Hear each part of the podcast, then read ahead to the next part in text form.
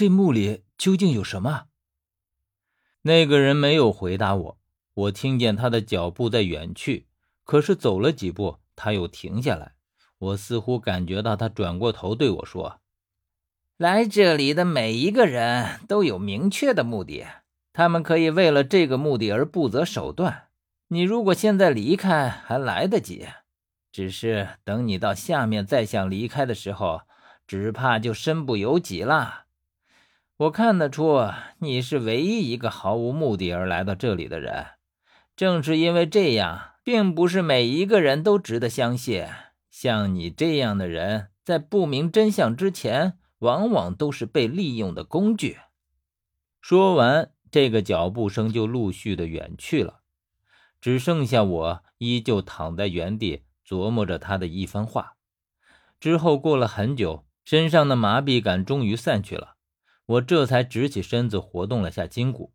只是身处这样的黑暗，让我很不适应。我从背包里翻出备用的夜视仪。还好备用的还在，并没有被拿走。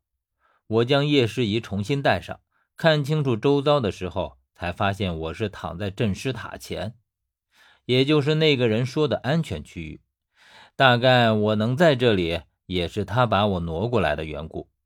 身体恢复了自由之后，因为之前的起疑，我反倒不再担心十三的安危，因为他既然是假装晕过去的。那么显然，他已经有了很强的目的心，自然是为自己的安危做好了打算。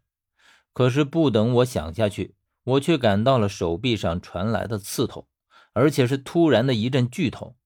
我迅速撩起袖子，只见我的手臂上有一个被包扎起来的伤口，乍一看和十三手臂上那个一模一样。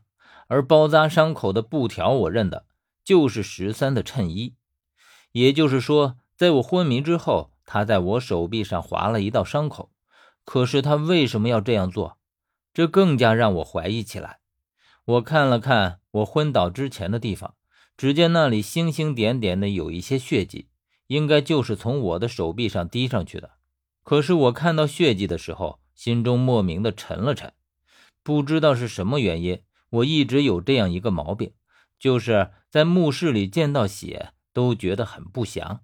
特别还是活人血，而且这里离尸血宴的老巢又这么近，我生怕这样的腥气将他们再次招出来。可是还不等尸血宴出来，我却看到了另一种东西，而且我看到有东西好像从地下钻出来。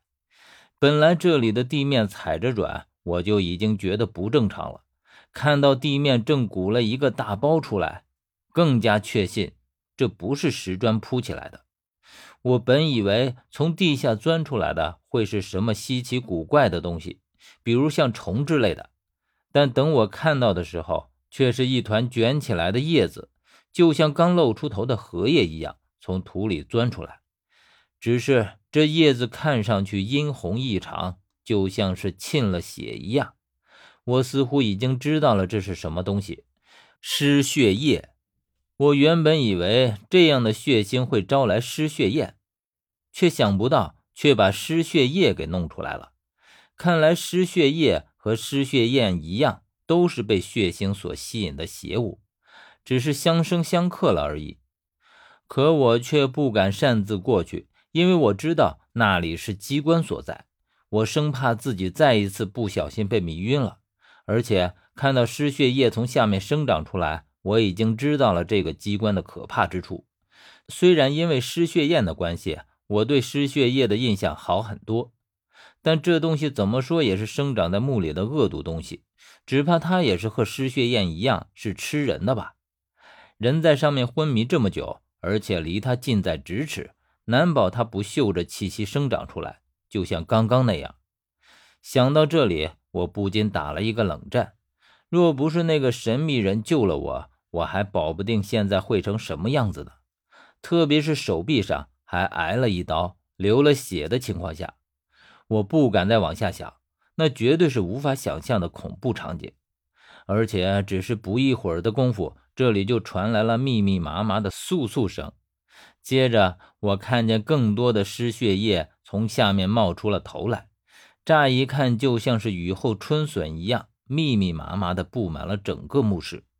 虽然再有好感，可是一下看到这么多，瞬间也是好感全无，反而意识到了潜在的危险。